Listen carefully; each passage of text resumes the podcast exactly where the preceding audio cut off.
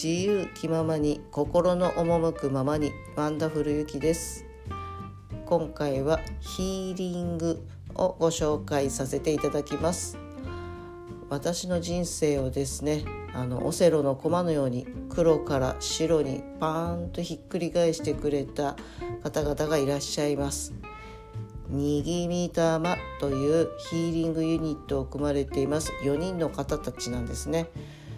でそのねにぎみたまの皆様が今回当時12月の22日の日に、えーと、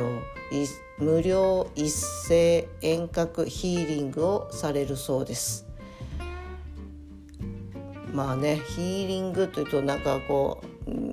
見えないものの話ですので、まあ、見えない私も見えない口感じない口なのでよくわからないといえばよくわからない部分もあるんですけれどもまあねエネルギーが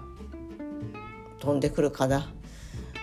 元気になるかなという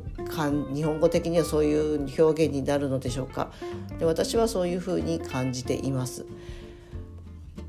でえーと私も最初ですねにぎみたまさんとのご縁をいただいたのがこの一斉ヒーリングだったんですね。でその当時本当にヒーリングっていう言葉すら何っていう状況で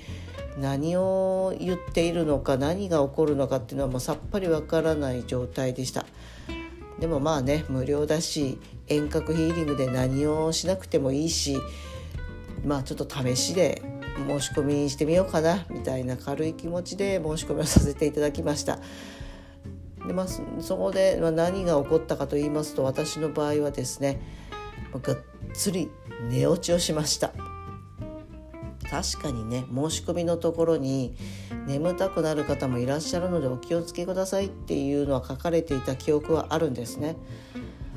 でヒーリングを受けて眠たくなるってどういうことなんだろうななんていうことは漠然と思っていたわけなんですけれどもまさかね自分がもう本当に寝ていくとは 思いもしませんでした。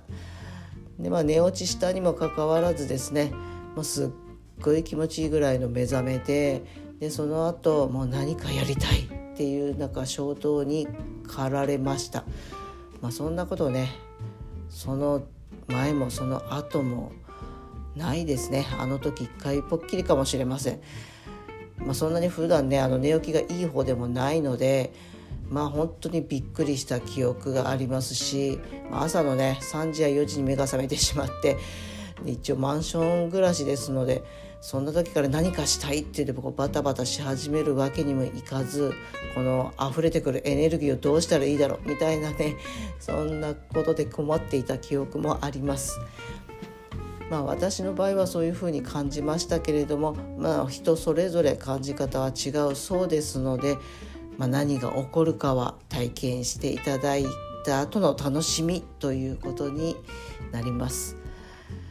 私はねその体験会の後セッションの方に申し込みをさせていただいてここ数ヶ月ずっとねお世話になっておりましたでまあそのおかげで、まあ、人生が変わったってもうはっきりとね言えるぐらいの実感をしています。まあ、そんなねヒーリングの体験会です。一度ね体験してみてはいかがでしょうか。